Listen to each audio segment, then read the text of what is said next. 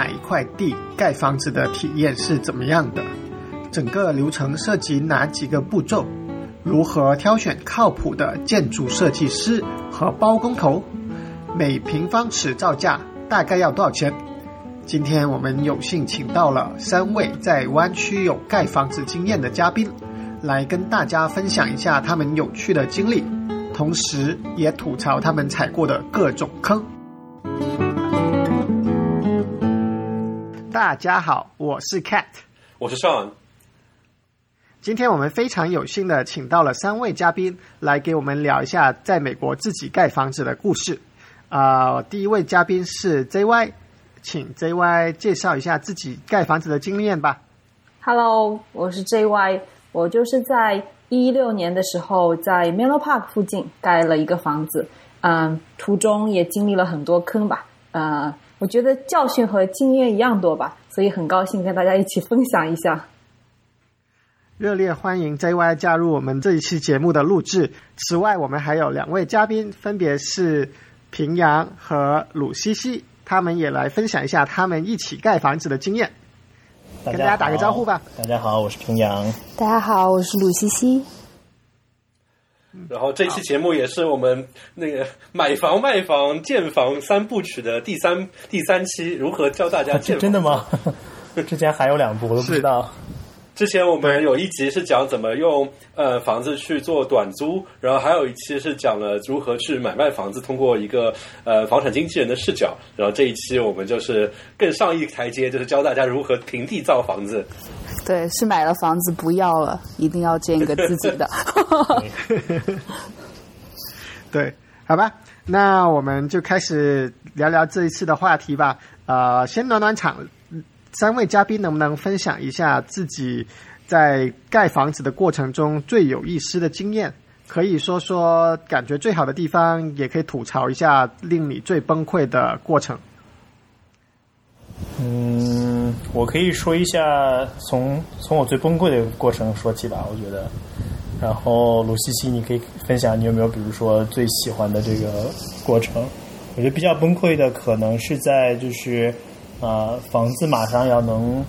就是交房，但是因为各种各样的原因，这房子已经已经建好了，已经可以就是入住了，但是因为各种各样的原因一直拖，拖了很久，最后呃拖了可能一个半月左右，拖了很久，一个半月，一个半月吗？还是两个月？我记记得不是很清楚了。很久吗？这个很久啊，因为每次要在外面租房子，一个月房租就几千块钱，所以这些钱本来是可以省下来的。好，所以，所以这块是我比较崩溃的呃过程吧。我觉得就是其实一个半月来说，我觉得对于盖房整个的过程来讲不是特别的久。就是我觉得我们整体盖房的过程还是很顺利的，就是最后会有很多。无无没有办法，就是谁都没有办法预知的一些情况出现，比方说，呃，我们房子全部盖好了，但是只有等到 City 的 Final Inspection 之后，我们才能正大光明的入住这一这一系列的问题。但是究竟 City 什么时候来 Inspection，是我们的。呃，const 呃 construction 就是我们的 general contractor，我们的 architect，包括我们自己，就是完全没有任何的 clue 啊、所以我觉得这个方面可能是平阳比较崩溃的地方，而且确实当时。因为在外租房嘛，然后大家都知道，如果租房到期之后再 convert 成啊 month to months 就非常非常的贵。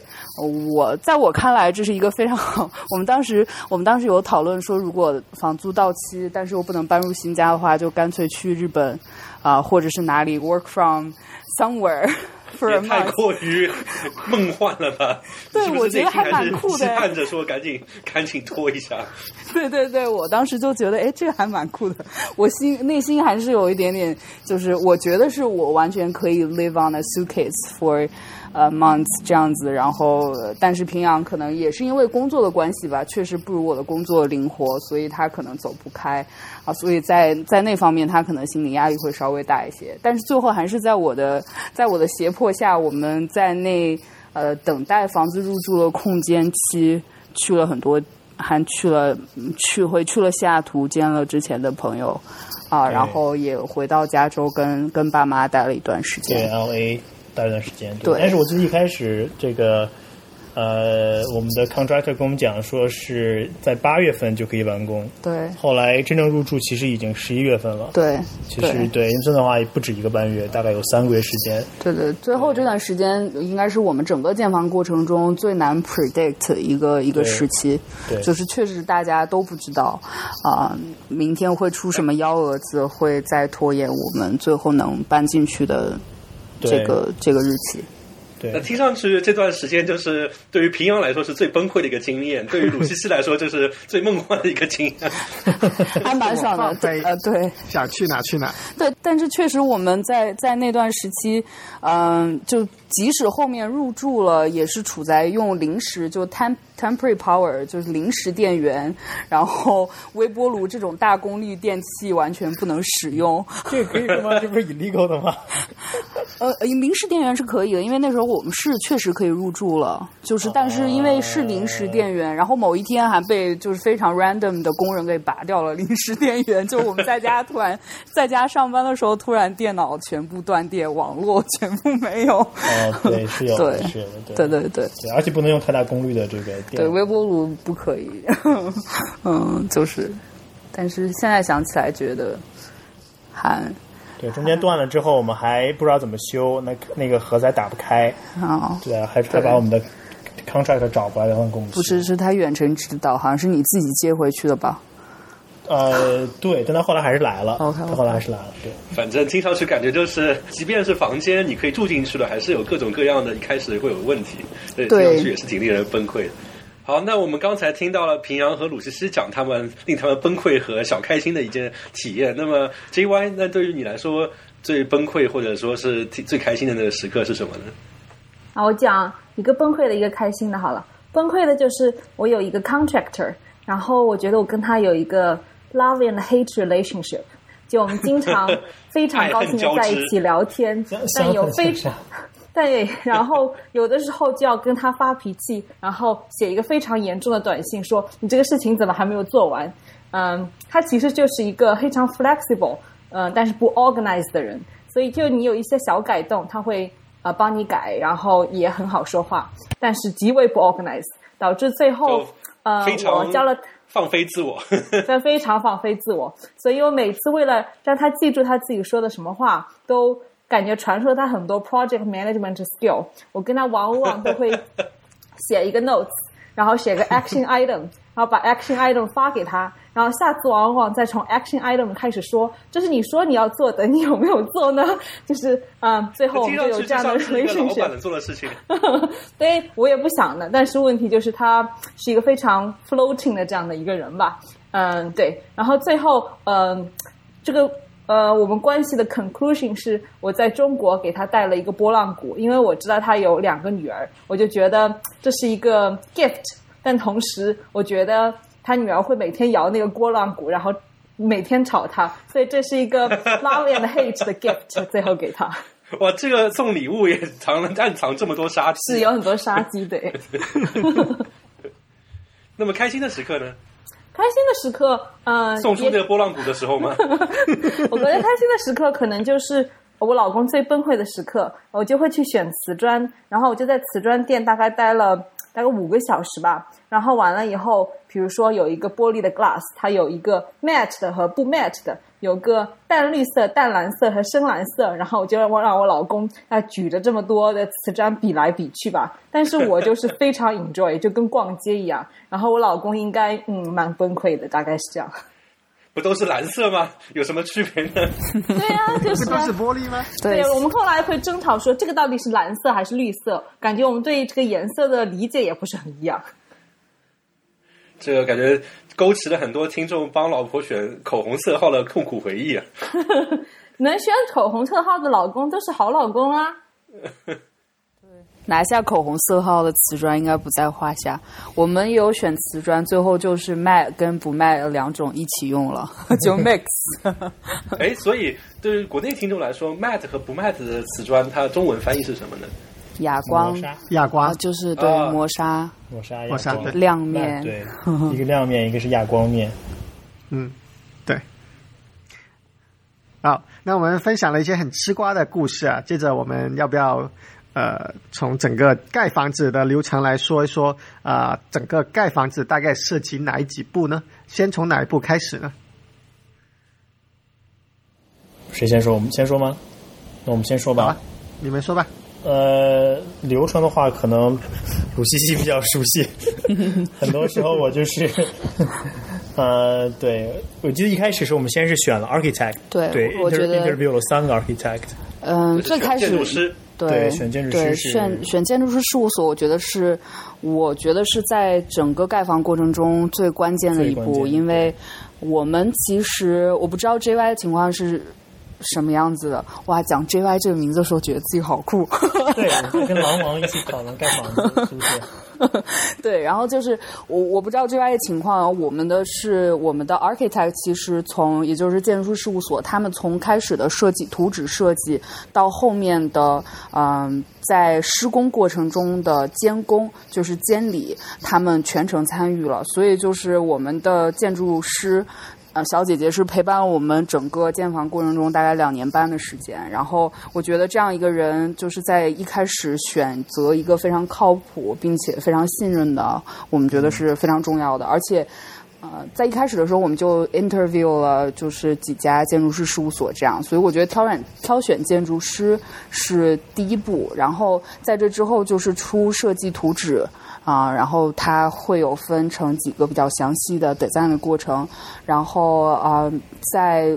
我们所在的城市建房的话，会牵扯到两个 permit 申请，然后也就是施工执照的申请，有 planning 跟 building permit，按这两个 permit 也是很多很多人在装修和建房路上的嗯两大路障。然后我觉得所以它就是有两个许可，一个是对你你可以去计划，一个是你可以去建造。这计划也是一个单独分开来的一个一个许可。对对对，就是对新建房来说，嗯，planning permit 是一定要需要的。如果你单纯的是装修的话，大部分城市只要求 building permit，所以就是 planning permit 是对于呃是就是新建房比较 unique 的一个东西。然后 planning 它主要就是因因为你对整个房子的外观以及对社区的影响非常的大，所以它城市 city 的 planning department 就要看你你这个初步的设计，它在这在这个阶段，它设计的图纸不会有过多的细节，所以更注重的是房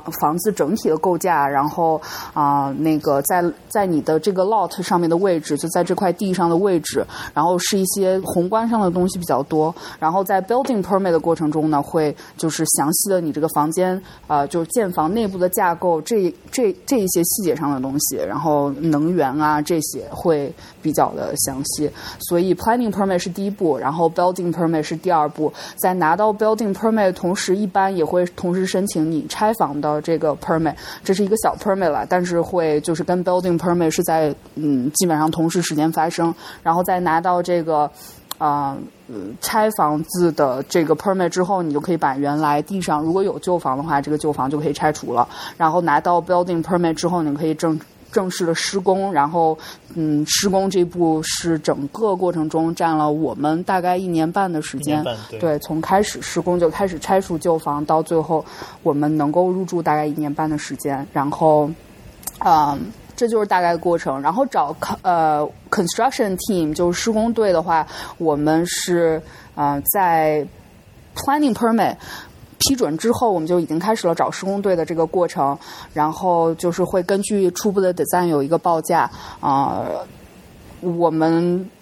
觉得这是一个比较好的 timing，就是在你的 building permit 申请的同时，你已经锁定了你施工队的他们的 availability，就是他们能开始施工的日期，这样可以做到无缝的衔接。所以，这就是整个大概的流程，从找建筑师开始迈出啊、呃非常重要的第一步，然后到最后施工结尾。对，其实中我觉得中间还有一个非常 frustrating 的步骤，就是这个跟为 什么这么多就是各种崩溃大赏？对，就是就是和邻居去获得邻居的许可吧。对我觉得这块儿其实是呃蛮费劲的一个事情。其实就 Palo Alto City，它对这个呃它本身对建筑要求比较高，另外就是它的整个我觉得流程还非常繁琐，然后都效率也非常低下。这个给观众给国特别是国内的观众科普一下，Palo Alto 被很多人称为是宇宙中心，因为它相当于是硅谷的核心，包括斯坦福大学就坐落在 Palo Alto，包括他们 VC 很多有钱人都住在 Palo Alto。所以我们先瞻仰一下在帕拉奥特买房和建房的平阳、平阳和鲁西西两位同学。所以，另外换一换句角度来说，就是因为这边住的都是土豪，所以他们都特别难搞。还有一些就是，对他们应该就是会比较。我觉得其实美国呃大部分的 city 在这方面，就是城市规划方面都会比较注重人。不光是对整个城市景观，它也注重人，就是作为你的邻居来说，他的生活质量会不会因为你建这个房子受到影响？所以，嗯，无论是在我们所在的城市，还是在其他的城市，这个环节都是必不可少。只不过就是看你的邻居提出来的要求是比较。嗯，就是比较 comedy，就比较灵活，还是说他们会有一些非常非常具体的要求？这个的话，我们嗯，待会儿可以详细的分享。就是在 planning permit 的过程中，我们是怎么去嗯讨好我们的邻居的？就是 真的是带着礼物上门，然后能确保我们的这个过程顺利的。对，对，哎，那 JY 像你在建房的时候，也是经历同样的过程吗？是。其实 Melo Park 和 Melo Park City 的部分和 Palo Alto 其实就是两个很严格的城市，就是说，嗯，就是刚古诗说的，这边再跟国内的国内的观众科普一下，就是 Melo Park 就紧挨着 Palo Alto，也是被尊称为宇宙中心之一的地方。包括 Facebook 的著名的二把手 Sherry Sandberg，我好像记得，如果记得没错的话，也是住在 Melo Park。所以基本上提到美国，绝对不是和我一个区，应该是非常好的 Melo Park 的区。反正一般提到说硅谷啊，比较呃高大上的区域，基本上都是 Palo Alto、Menlo Park，还有那个 Atherton 这几个地方。所以，所以回到刚才那个话题，可能他们都因为都是土豪，都特别难搞。好，话筒再递回给 JY，诉说心心路历程。嗯，对，其实回答你问题，过程大概都讲过了啊。补充一个，就是其实我会说，大概就选址可能是第一步，然后其实你选那个 site 其实还挺关键的。嗯，然后第二步就是。嗯，说到的 user permit，那个时候就是你需要有一个听证会，然后你的邻居可以去发表意见。所以在听证会之前，我们就会拿到好小礼物去邻居，什么卖卖笑脸，非常非常的客气，什么说哎你的房子非常好看啦，听听你的意见啦，等等等等。所以这一步就是必不可少。嗯，然后邻居是真的会有人去参加听证会且发表意见的。嗯，所以听证会是在哪里举办的？是市政厅之类的公共公共设施吗？是，就是叫做 CD 呃 Planning Office。我我具体不知道那个是叫什么，反正就是大概就一个会议室，然后呃，就就就都要去。特别是你要建两层楼，你是一定要去的。然后邻居的 control concern 呢，呃，也非常的多。比如说，我隔壁邻居非常不希望我有任何窗户对着他们，那个也是很难实现嘛。呃，等等等等吧。嗯，我们的话，我们稍微这个过程稍微有一点不一样。我们的 C D 是会暗搓搓的给大家寄一封信，然后呢，给 给所有跟我们接地的，就是 lot 相接的邻居，然后。寄一封信，然后给他们十四天的时间去 comment，叫 comment 呃 comment period，然后吐槽时区对，然后如果他们错过十四天这个 window，或者在这十四天内没有发表任何意见呢，我们就安全了，就是就是过了邻居的这一关，然后 CT 再开始从他们的角度来申，就是审理这个 planning permit，啊，所以我们就是也是嗯会提前去。呃，那个邻居那里啊，但是如果邻居一旦在这十四天内提出任何 comment 的话，我们就要进入这个听证会啊，嗯，或者是调解的这个环节啊，这个环节你就牵扯到你邻居是不是很忙啊？他们没有时间，就是能跟 CT 人的时间对不上，或者跟我们的时间对不上，这样就可能。嗯，拖出去很久很久的时间，所以我们就确保，我们确保的就是在他们收到信之前，他们已经跟我们沟通了他们全部的 concern，然后并且我们提出了相应的他们满满意的解决方案，我们甚至还跟其中一个邻居有签订一个协议。就是说这是你们的 concern，这是我们的解决方案。如果啊、交房之后不满意，怎么样处理啊？然后用这个就是提前在大家嗯、收到 CD 的信的时候，就把这个问就把所有的 concern 都解决掉了，然后呃算是平安顺利的度过了那十四天的 common period。我记得当时我们的 architect 还给我们送了一瓶香槟，就是庆祝 庆祝没有收到大家的这个 comment，然后顺利进入下一阶段。所以，对，嗯，对对，不止不止旁边九个，我记得好像到另我今送到另外一个街区去也送了，就跟我们隔着一个街区的也送。他好像是就是从你房房子开始，就多少多少就画一个圆，在这个圈之内，所有的这个邻居你都要、哦，能圈到的邻居，对圈到邻居都要你都要跟跟他们去讲，对。哎，其实这个我觉得就是一个非常观众觉得有很多吃瓜点的一个话题，就是像你们去跟邻居聊的时候，主要邻居会有什么样方面的呃疑虑呢？其实我们的话是 privacy，就是隐私这方面的对，刚才 J Y 又有提到，就是他他的邻居不希望有任何窗户对着他对之类的这种，我们也是差不多，因为我们是家呃新房是有二层，之前是一层，所以自然而然的就会有采光啊、privacy 啊、遮挡啊这些这些问题。对我碰到就是这个情况以外，有一些邻居，嗯，还是有挺多意想不到的意见的吧。就对我来说，比如说我们那个嗯地，其实它前面是一条大路，但后面有一条小路，所以我们就是想在靠小路的部分建一个 guest house，就是呃客房。客客房，嗯，对客房这样子。然后邻居对那个小路的 maintenance 就有很大的意见，就有些人希望它杂草丛生，有些人希望你铺成水泥地，有些人希望，呃，我你你不可以铺到我这里就可以，还有些人希望那条路不要有人走，因为他自己的房子可能靠那个后面的小路比较近，他会觉得很吵，所以呃。就大家各抒己见吧，就是这种情况下，其实我们也没有特别办法说讨好所有人的意见啊。嗯，所以其实我觉得就是在这样的问题上，嗯，city planning 还是比较 reasonable 的啊、对吧？然后后来有一个听证会有一个呃大叔呃叔呃叔叔吧，就这样子就去说，呃，他很反对有一个 guest house 这样的一件事情，但是呃，CD planning 说哦你是符合 code 的，所以我们没有什么意见，这样子。Code 可能我们要解释一下嘛，就是 code 其实是一个叫做类似建筑规范吧，对。嗯，就是对对。每个城市都会有非常非常非常详细的这个规范，从硬装到软装，从外观、呃不，高当然不是软装了，就是怎么说，就是你的软装也算，就比如说你的两个这个呃插插线插线头之间跟我想的距离是一个，距离不能超过多少，因为会怕就是太太长之后你插一些电器，呃线太长会绊到，会引起火灾什么的。就详细到这这这里都会有呃很多的规定，对，然后而且每个城市都不一样，对 所以像这种很很每个城市不一样的这么多的条例，那都是你们一一条一条自己都看过吗？这要靠建筑师跟施工队，所以在建选建筑设计师的时候，我们的 architect 他们就是在 Palo Alto，所以他们大部分的 project 都是在这边，嗯，所以他们就是会对城市本身的这些建筑规范会比较了解，嗯，如果就是我我觉得在选的时候，就是这个是非常重要的一个考虑因素。嗯，因为他们会已经比较熟悉了，然后嗯，如果是不熟悉的呢，他也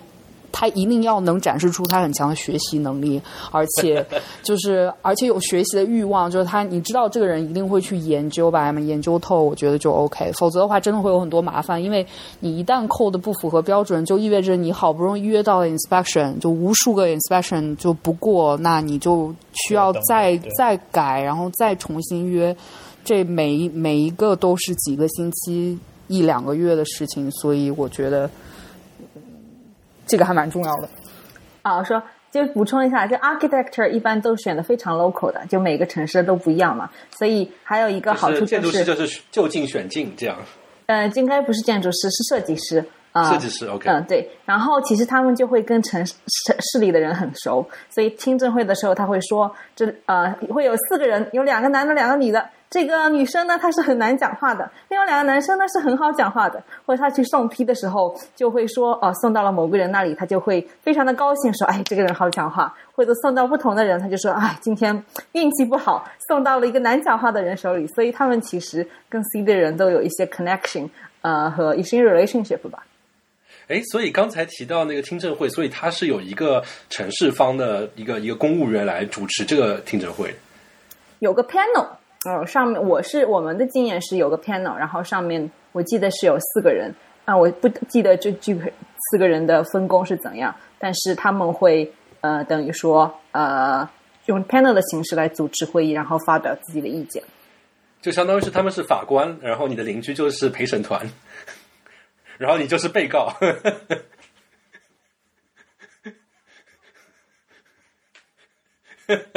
那刚刚我们聊了一下，就是这个怎么样申请 permit 啊，尤其是怎么样跟邻居打交道，这这个严肃的话题。那换个话题吧，我们聊聊一开始怎么选址吧。大家如何决定在哪里盖房子呢？这个我觉得 JY 可能更更有吧，因为我们非常对。我我们就是属于买的房子，是房子非常非常的老，然后我们就想着要把它。没有，我的意思是我们并没有认真选址。哎，这个土豪就是好，看中这片地就买了。不是，就是我说这个的意思是，就是比方说你的。嗯，lot 确实在你以后能建成一个什么样的房子，这上面的影响还蛮大的。所以就是我们很多因素是在真正开始建房子的这个过程的，就设计的过程啊，才发现哦，原来我们的 lot 会有一个这样的限制。比方我们在如此干旱的加州，我们在 flood zone 上面，就是嗯，不仅要付很贵的 flood insurance，而且建房的时候，当然我们也建不了地下室，但是。这就是，如果我们想建的话，这是一个 impossible 的，对，就是 choice，因为我们的就是相当于是，第一就是你的建房子的面积要是在你的总面积，就是你的整块地的面积百分之四十五以下。那个是 Palo Alto 自己的规定，就每个城市会不一样，所以就是总体来说，lot 对你能建成一个什么样的房子影响很大。但这个我们前期并不知道，所以在选址的时候并没有就是选的非常佛系。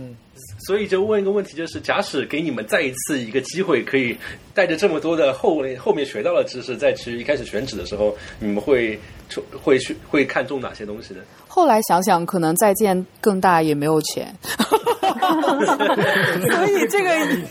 所以这个可能也蛮好的。因为刚才我觉得那个那个那个 flat code，我觉得大家有可能会不知道什么意思。就是在就是我们在非常干旱的加州，但是我们房子的这块地是属于洪水区。所以就是是加州是不容易啊，对，加州还有洪水区，夏天已经很嗯好几个月没有见雨了。但是就是我们是在洪水区，就是一旦可能加州如果某一天被淹了的话，我们的房子地下室是如果有地下室是会被灌水的。所以它在我们建造的时候，一是不允许有地下室，二是就是房子的地基会有特别的限制，就是只能建特定的种类，确保你的水你的水要淹你的房子的时候是可以顺利通。过的对，然后之类的这些吧，反正嗯，就会有类似的限制。对对，我觉得回答你刚才的问题就是说，我觉得如果再选的话，我们可能会，因为如果知道我还要重新建房子，我可能会选一块，直接选一块地上面没有房子，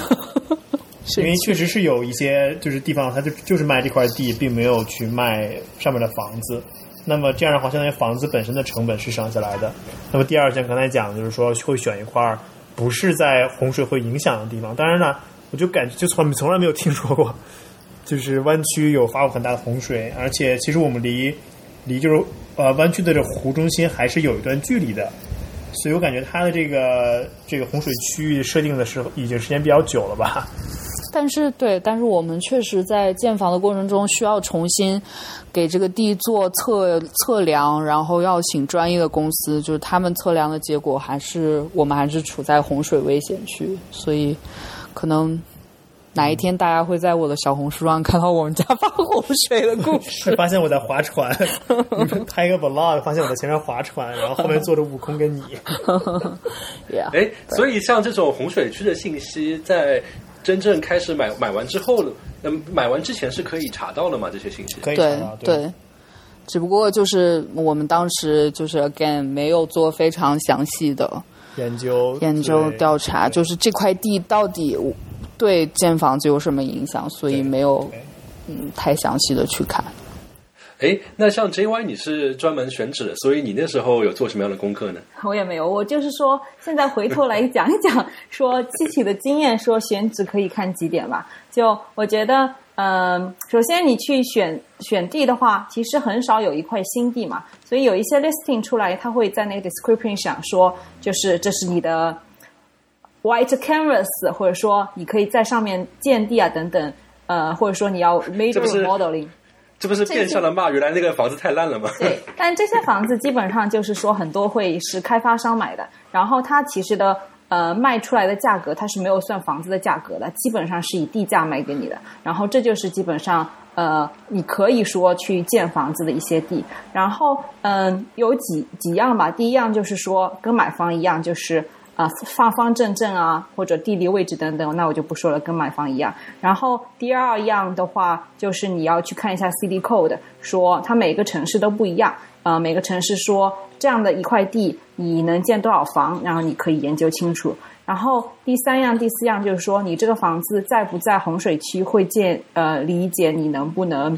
呃建就是地下室。但是这是你，就算你不建地下室，就是能建地下室的地，也是比没不能建地下室的地，就是这个保值能力要强一点。然后再有一点就是说，树是一个非常重要的事情，就是这个 lot 上这个地上有没有成熟的树。因为房子是让树的，我曾经有朋友就是买了一块地，然后上面有几棵树，然后由于这些树遮挡了他想要建的房子，他只能把地重新卖掉，所以这个是非常重要的。如果你的那块地上有好几棵很大的树，那这个地要严重贬值。然后最后的，嗯，所以这些树都是不能砍的吗。呃，每个城市都不一样。比如说，嗯嗯，Mellow Park 就是我在的城市，它有保护树种。保护树种就是比较 oak，就可能叫橡木树吧。然后那些是保护树种。然后其他树种呢，它会有一个说你的直径超过了多少以后你就不能砍了。这些你买房的时候，你在每个城市的那个呃建房的规程上，你都可以查得到的。嗯，然后最后一点就是，其实这个就比较少见了。你要看看这个地的呃 code。我碰到过有一些地呢，它其实有一个东西叫做 easement，就是说，呃，这块地在前面，但是你有一部分是要留给后面的人走啊，等等等等。所以，就算你是一万尺的地、两万尺的地，但你并不能物尽其用。对吧？然后还有一些比较琐碎的事情，就是说你是不是 corner unit，是不是一条街的转角处的那个地？这个地呢，对于建房子呃要留的留留给栅栏的地方是不一样，就会影响你的那个后院的大小啊等等。呃，所以就是有挺多可以考虑的地方嘛。当然，我当时也没有完全考虑到啊，就回头想来是这样子。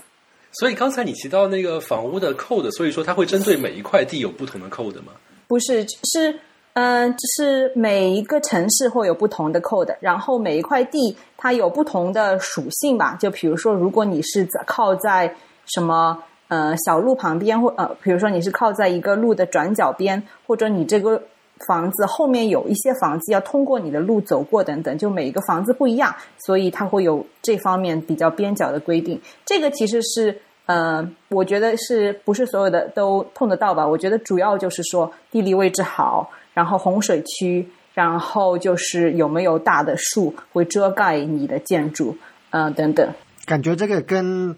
我在买房子的时候考虑加盖潜力也是非常类似的，嗯就是因为加盖的时候也是要考虑在扣允许的范围内还有多大的潜力能够加盖，有哪些地方，例如说房子前面能不能往前再盖一点。可能就要看那个扣，对吧？房子后面还能再盖多少，吧后院能不能吃掉一部分变成房子，嗯也要看扣。然后确实有些美国就 easement 可能应该解释为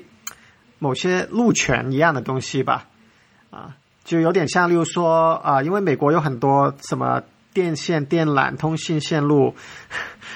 对国内来说挺落后的，就是还是走走天上的线，他们没有走地下的线，那么就变成了，例如说有电线杆一一路的顺着一排房子的后院一直连过去，然后变成了这些房子的后院都有 easement 要让道，呃说你要保证人家这条线还是连着的，那块地你就不能动了。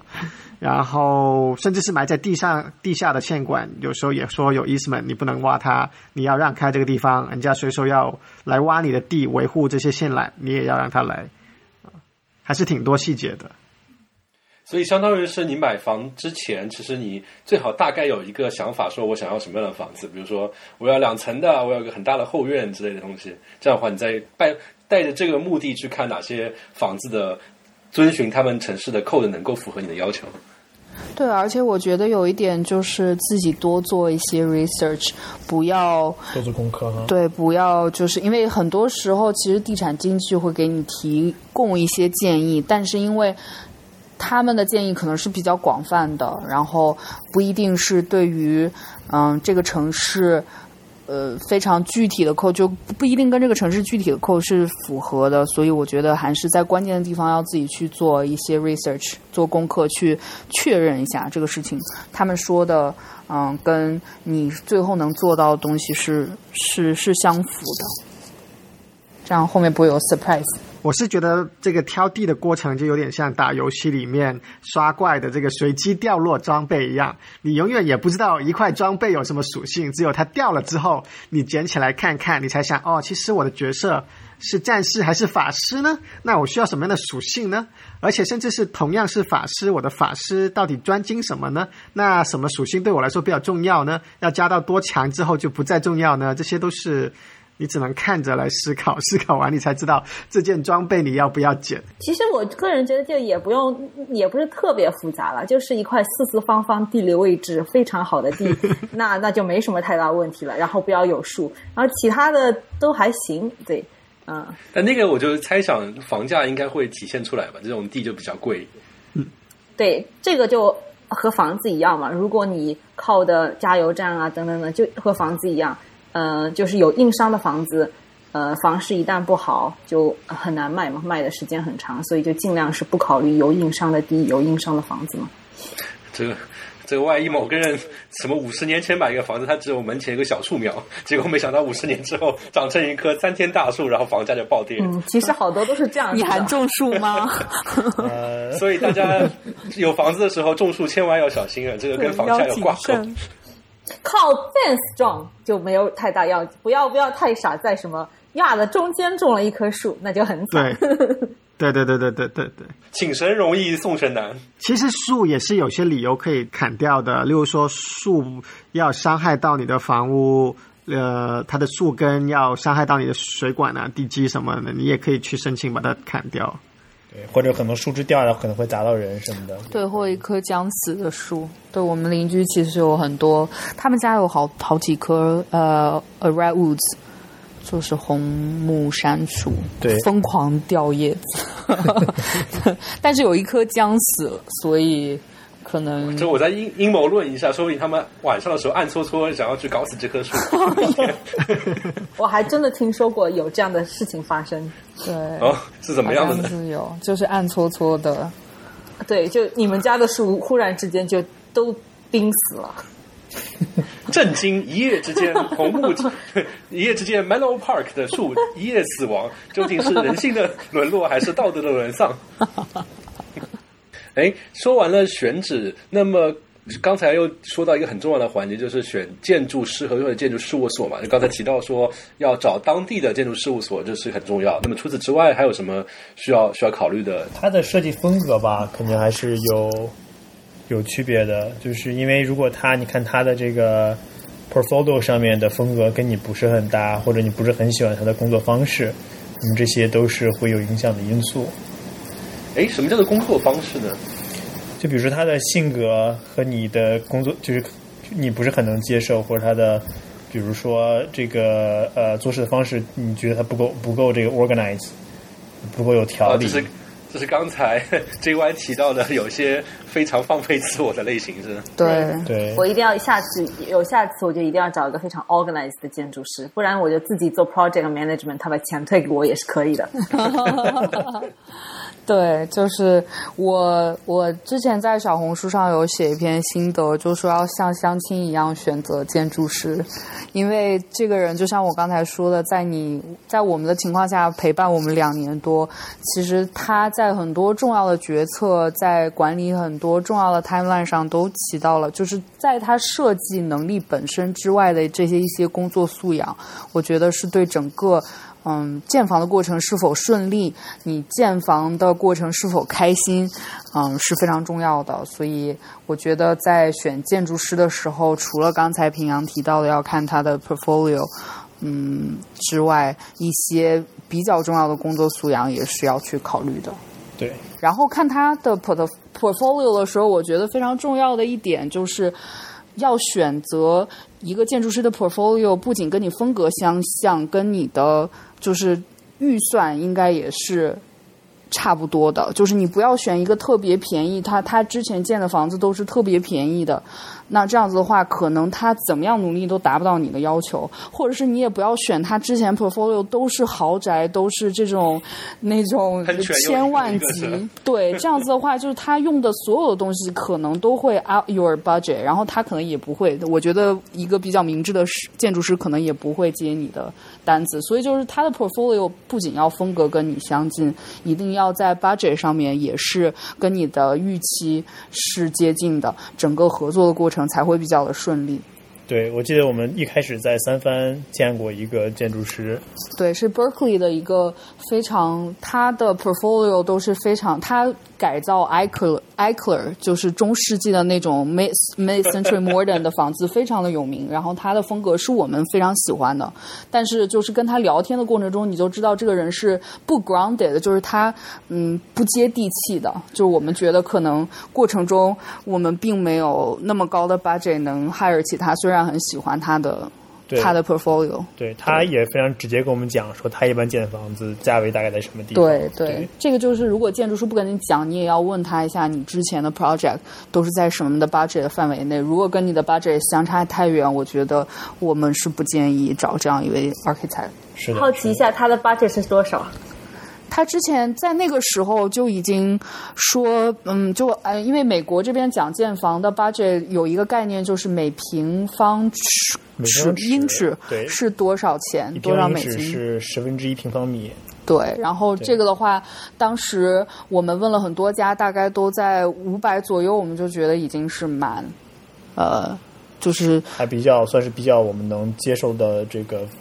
我们接受的范围里面偏高的了。然后当时他的可能在是就是在没有谈任何细节的情况下，对七百以上，七百以上。所以我们就觉得啊，这个应该肯定不行他。他他说他很他很久没有接过，还是从来没有接过六百块钱以下的，他是这么跟我讲。对对，所以我们当时就，而且当时是在我们的 site 大家见面的，是一个还还蛮帅的，还蛮帅的那个，呃呃，怎么怎么讲？完了，找不到合适的形容词。好了，你不用解释了。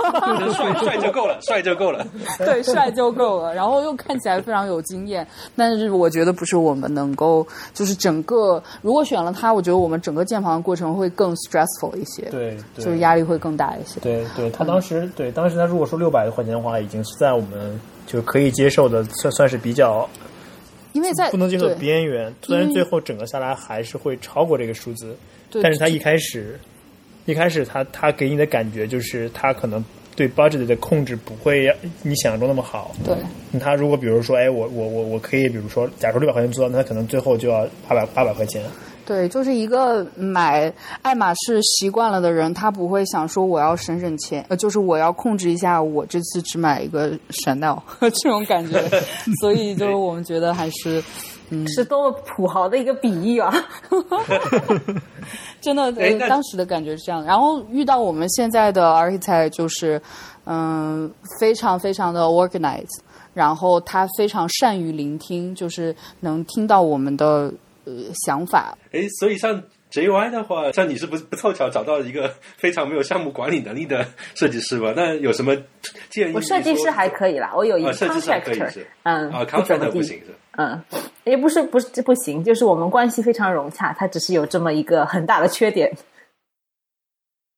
那我想问一下，大家会去找这些设计师和 contractor 的之前的顾客来聊聊，了解一下这些人的 style 吗？会，会会，然后他们也希望你去跟之前的顾客聊聊，因为，嗯，我觉得也是非常明智的一个选择，就他们也会省一些力气去跟你 sell，就特别是这种非常愿意让你去跟之前 reference 聊的，我觉得他们就是对自己之前客人的 experience 还是挺有信心的。对，就如果如果有人找我聊的话，我也很愿意分享，就是我的经历的。对，对，嗯，顺便吐个槽是吧？呃，其实没有什么特别多槽点，我感觉。对我们的 architect 我们是嗯两百分推荐的，对就是没有任何槽点。然后嗯嗯，general contractor 就是我觉得嗯他所有的我们不是特别满意的地方，我觉得都是在我可以忍受的范围内，没有什么大的失误。这可能也归功于就是我们的 architect，因为他参与了整个建筑监理的过程，所以。他在整个过程中起了非常重要的作用，很多建筑过程中的细节都是他在去跟我们的包工头就施工队再去对接，然后并没有 bother 到我们很多。对对就，相当于是电影的导演。嗯，对。然后，其实我觉得这是建房过程中我很惊讶的一点，就是很多很多很多的细节都是在房子一边建的过程中一边 figure out。之前的图纸可能只是 cover 了冰山一角，就知道我这个房子要建到，嗯，这是一个样子，然后大概的结构是什么样的，但是在实际的过程中要做很多细微的调节。所以，我冰山一角有点夸张，但是确实有很多细节是在之后敲定的，比如说这块拐角这样不行，或者这个墙的厚度不足以让你放这么，比如说一个门或者类似于这样的，对呃，是在施施工过程当中才才做决定的。对，因为很多细节可能在一开始的时候并没有在图纸上是没有办法完全的体现出来的。对。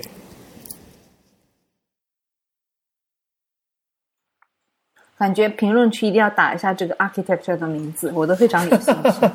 对他，我们的 architect 是，嗯，就是她是两两位女生，然后呃，主要负责我们项目的 architect 是一个日本小姐姐啊、日本裔的小姐姐，她应该就是日本出生的吗？对日本出生，然后因为她家人还在日本，然后。呃，明显看出来平阳的，跟他的交流就不如我我多。然后，所以他对我们的整个房子风格的把控，以及就是因为日本它出了名的就是善于利用小空间。其实我们一开始也讲到了，我们的 lot 不算很大，所以我们是 maximize 了我们所有可以利用建筑房子的空间。然后它在整个房子的设计里面就起了非常重要的作用。它的这个 background，然后包括一呃它的审美的方向、style 的风格都跟我们非常的符合。然后所以合作很愉快。对，然后整个对人本身又非常 organized，然后我觉得还是给我们省了非常多的时间。对，因为平常工作非常的忙，然后我是经常需要 travel，嗯，不在出差很多。对出差很多，所以在这种情况下，我觉得我们能顺利的把房子建起来，嗯还是我们的 architect 起了非常重要的作用。对，这观众们如果好奇平阳平时都在忙什么，欢迎听我们之前的节目，AI 是如何改变世界的，由平阳给我们主讲。返场嘉宾，这个 给之前广告打这个之前的节目打一波广告。说到广告，给这个鲁西西也打一个广告，欢迎关注这个鲁西西刚。才鲁西西也提到那个小红书，是啊，对，我在小红书上有写一些，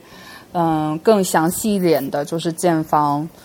整个过程的一些心得。然后系列还在更新，叫我家怎么这么好看系列。哇哦，然后能不能说说鲁西西是哪几个字？鲁西西鲁是卤蛋的卤，然后西西就是笑嘻嘻的西西，然后小红书就是我的 ID，欢迎大家关注，我们会在 show note 上面把链接贴上去的。感谢感谢。贴心。那 JY 你的建筑师他是什么样的特点和风格呢？我的建筑是 architecture 嘛，嗯、就我 architecture 我还是比较满意的，但是可能没有像什么这么一百分推荐吧。基本上就是好的 architect，就是说，嗯、他会图纸画的非常的详细，其实这样子的话，就后面改图纸呃会比较少，然后 cost 会就是对成本的影响会比较少。然后大概有几个吧，就他大家之前也就提到了，就报价啦，就 architect 本身的价格。然后第二就是说他有没有很 organized，你喜不喜欢他的风格，呃等等吧，就这几点。那我想了解一下，大家一开始是怎么样获得一个设计师和包工头的候选人名单，然后才能进行这个筛选，对吧？那一开始的名单从何而来呢？嗯，我当时并不是特别懂，所以我们其实是在。我们家周围有很多房子在新建嘛，或者说一看就是新房，就是说最近刚建起来的，所以我们就抄了很多呃，我们觉得挺好看的设计，然后去问过几家，然后也曾经去敲过门说，呃，邻居，你们家房子很好看，能不能给我们推荐一下你们的呃设计师？然后网上会也会有一些评论，然后这样子的话，可能你会选到最后三四个，然后重点去聊一下，然后最后一个你会去。啊，打他的 reference 就是之前的客人啊，或者说去参观一下他以前设计的房子啊等等，呃，然后如果一切聊的都很好，就是这样子确定下来。我们是，我们是网络情缘一线牵呢，因为当时你你也知道，就 Palo 其实我们那个区域，当时我们开始计划的时候，就是像我们想建的那种 modern 风格的房子不是很多，所以算是就是在 local 寻找这样的，嗯，这个门路。不是很很广，所以呢，我们就用都是 old money 的人住的地方。对他们的，然后可能又觉得，呃，就是敲邻居的门，我我可能有一点不好意思。当时确实是没有看到特别特别喜欢的，对，特别喜欢。其实后来住在那住一段时间之后，遛狗的时候还看到很多很喜欢的。对，因为那个应该都是差不多同时期建，或者是比我们早一点点。然后在我们寻找的时候，他们可能也刚开始施工，你也看不到一个完整的完整的。效果的样子，所以的话，我们当时就是用了呃非常推荐一个 app 叫 Houzz H O U Z Z，然后相当于国内的好好住，然后当然我觉得规格没有好好住那么高。Houzz 的话，就是它上面还会有一些电商的就家居方面的东西在卖，但是它一开始做的时候就是做的这种相当于建筑和室内设计界的 Yelp 啊，就是一个评价 app，然后。嗯，建筑师他们大部分都会选择在 House 上有自己的 portfolio，然后放一些之前他们的这个客人的 review 啊，然后还有之前他们 project 的这一些图片，然后所以我就是在 Palo Alto，然后也会有一个大概的，就是他们的呃 project cost 这么一个范围。对。然后我当时就是在网上找了几家，然后风格上面，因为当时我们风格想要的风格是非常鲜明的，所以就是。很快的缩小了我们的范围，因为其实建 modern 房子风格的 architect 本来就不是特别的多。然后在缩小了范围之后，我们就开始预约面谈，然后详细跟他们讲我们的这个情况，然后呃了解就是我们之前提到的，就是 budget 这一块儿，然后了解他们的工作习惯。一一般都会有一个电话或者是在你房子 site 上的 initial consultation，然后他们会有一系列在做 initial consultation 的时候。Architect 其实你就能看出来他的工作素养，就是非常嗯比较这种艺术家偏向艺术家的 Architect，他可能没有一个详细的问题清单，就是来跟你聊一聊。然后呢，如果是比较 organized 的，就像我们最后 hire 的这个建筑师事务所的话，他们会有一个非常明确的，就是一个 initial consultation 的这个 questionnaire，然后他们也有非常清楚的 documentation 给我们。就是了解一下跟他们合作的话，工作流程是怎么样的。其实这家最后选定他们，就是一开始他们所 portfolio man 所有的风格我们都非常喜欢，然后再加上我们两个人的日本情怀，我觉得就跟嗯建筑师非常聊得来，嗯又觉得他非常的亲切，而且就是他们的价格非常的 reasonable。是我们聊过，就本身他们自己服务的价格，以及他们建房子的，就这个 budget 范围都非常符合我们的预期，所以当时我觉得决定下他们的过程几乎没有什么犹豫，就是没有什么纠结，我要选 A 还是 B，然后我觉得当时是非常非常痛快的决定了。但唯一的一个，嗯，当时有一点 risky 的地方，就是他们其实没有接过，我们是他们第一个完整的新建房。的客人，就是他们之前所有的 project 都是 remodel，不管这个 remodel 大还是小，对房子的改变有多少，装修，但是全都是 remodel，但是我们是他们第一个 rebuild 的客人，所以就是在初期，如果我们对他整个就是学习能力没有一个非常嗯、好的 trust 的话，我们选他们还是一个非常大的风险的。但是就是因为他们前期的这几个 conversation 非常的好，我们觉得。我们愿意 risk，对对，愿意 risk 这一点，然后也会问他们一些具体的问题啦，就是比方说你们没有见过这样的 project，那如果你要接我们的话，你们怎么就是打算怎么办？然后他们也给出了非常让人满意的答案，所以就是等于说我们愿意去冒这个风险，然后去跟他们合作做这样一个 project。也是在交流过程当中建立的信任。我发现他们家房子和我们家长得 还挺像的，风格很统一。就你们家房子，我刚刚在上面看了一下，而且你推荐的家具也是我买的家具，就那个呃丹麦的黑马，对哦这种你就是吗这个，对对对，是恭喜两位嘉宾牵手成功。对对，两位女生嘉宾牵手成功，可以跟 可能跟男生没有什么关系。我可以洗洗睡了。对，可以等状况好一点之后，我们疫情结束了，对，相来相互参观吗？对对对，好，今天非常感谢三位嘉宾来我们的节目，跟大家分享了他们在湾区造房子的经验了。我们这期的节目到此结束。如果大家还没有听过之前我们介绍买房子和做出租房子的这两期节目，也记得合起来一起收听一下哦。最后，喜欢我们的节目的话，呃，记得点击订阅按钮，到各大泛用型播客平台订阅我们的节目。然后包括说，对于建房想要了解更多的详情，包括一步步怎么弄的话，请欢迎到小红书上面去搜索鲁西西，